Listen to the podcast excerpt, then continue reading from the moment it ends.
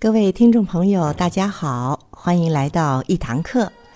我是京剧演员魏海敏，我来自于台湾宗梅派。一九九一年拜梅葆玖老师为师，有幸成为老师的第一名弟子。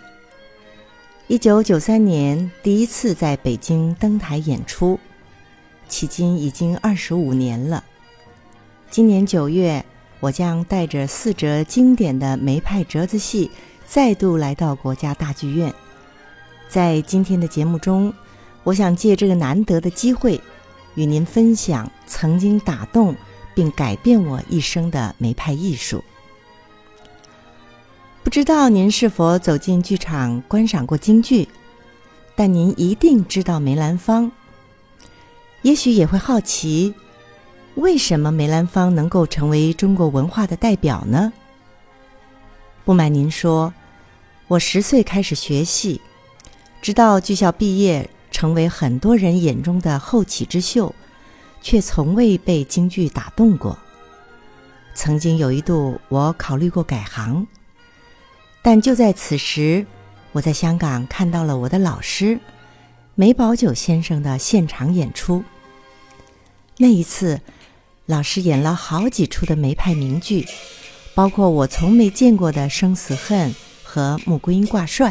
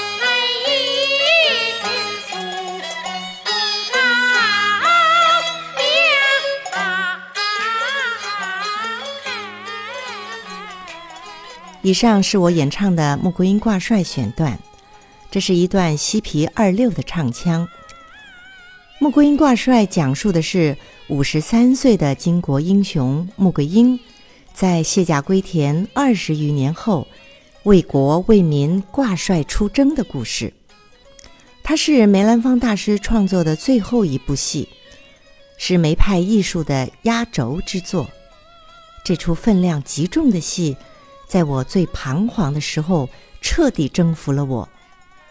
从此，京剧和梅派艺术成为我毕生的志业所在，再也没有动摇过。一九九一年，我得偿夙愿，拜入梅门。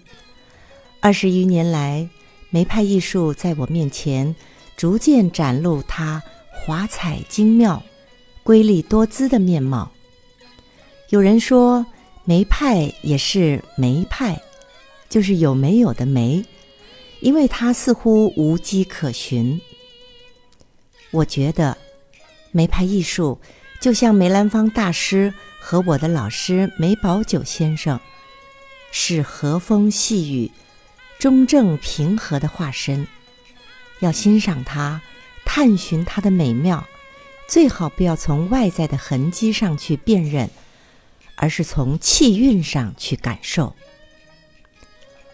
梅派的动人之处，首先在于一个“美”字。梅兰芳大师本人太美了，他不仅把自身的美发扬到了极致。而且对美有极致的追求。他所塑造的女性形象，不论身份、地位、性格、经历，从人物造型、动作身段到唱腔念白，都矢志不渝的恪守追求中国古典式的美感。在声腔方面，梅派并不追求形香的花俏炫彩。而是讲究骨肉匀庭，内方外圆。梅大师的唱还有一种迷人的青春气息，而我的老师梅葆玖先生，他那种充满金属质感、挺拔的声音，真是令人过耳难忘，久久想念。下面，请大家欣赏一段我演唱的《霸王别姬》选段。看大王在帐中合衣睡稳。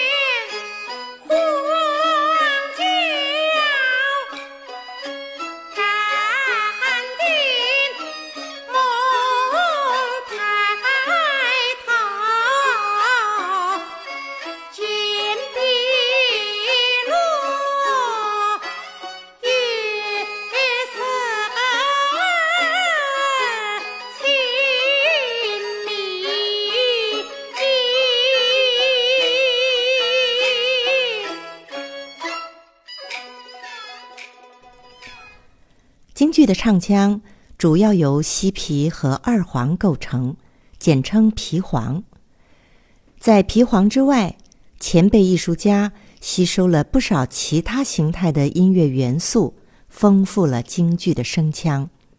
南梆子就是从梆子戏声腔中吸取过来，它的旋律委婉优美，适于表现细腻柔美的情致。几乎每出著名的梅派戏里都有南梆子。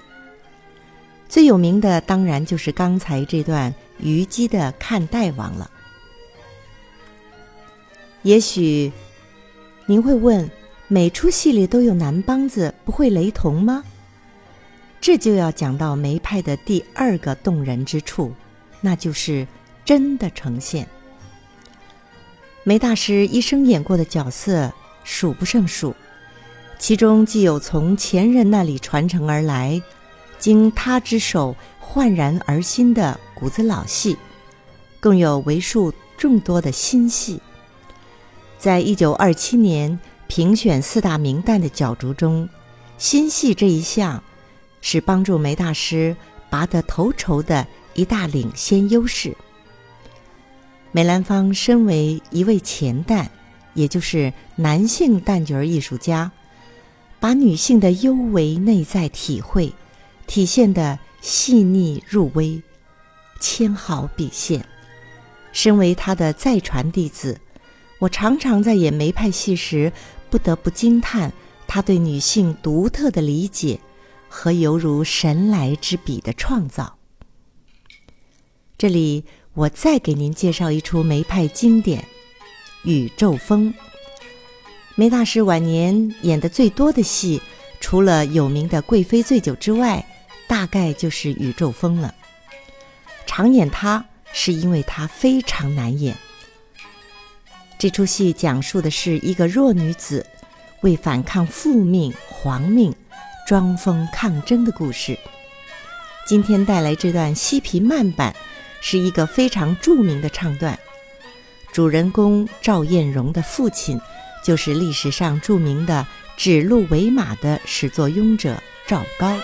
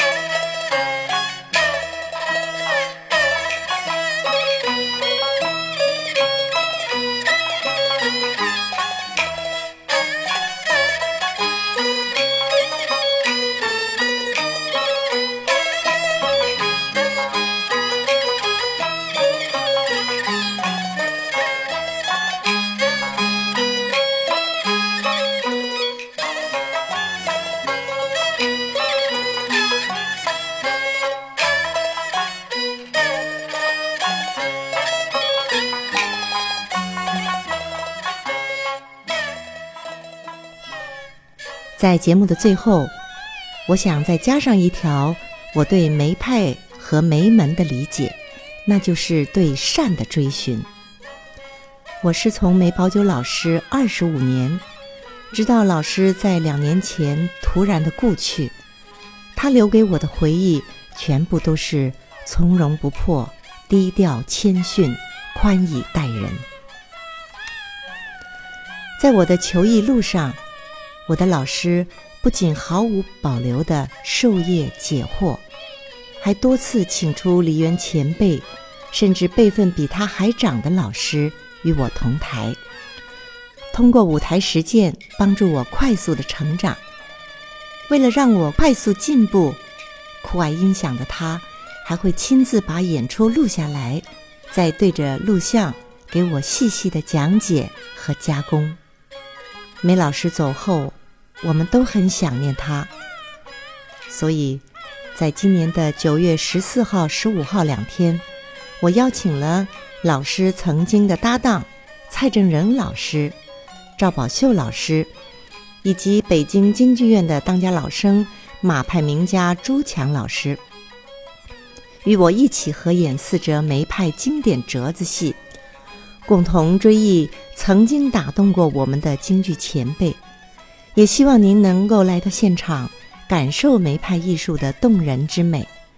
您不仅会看到刚才提到的宇宙风。